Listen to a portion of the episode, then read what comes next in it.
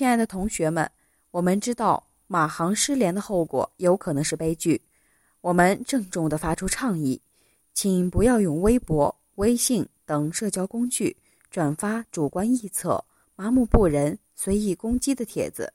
乘客家属和朋友也在用微博等获取信息，不要给他们造成更大的感情折磨和精神压力。让我们一起为二百三十九个生命。祈祷。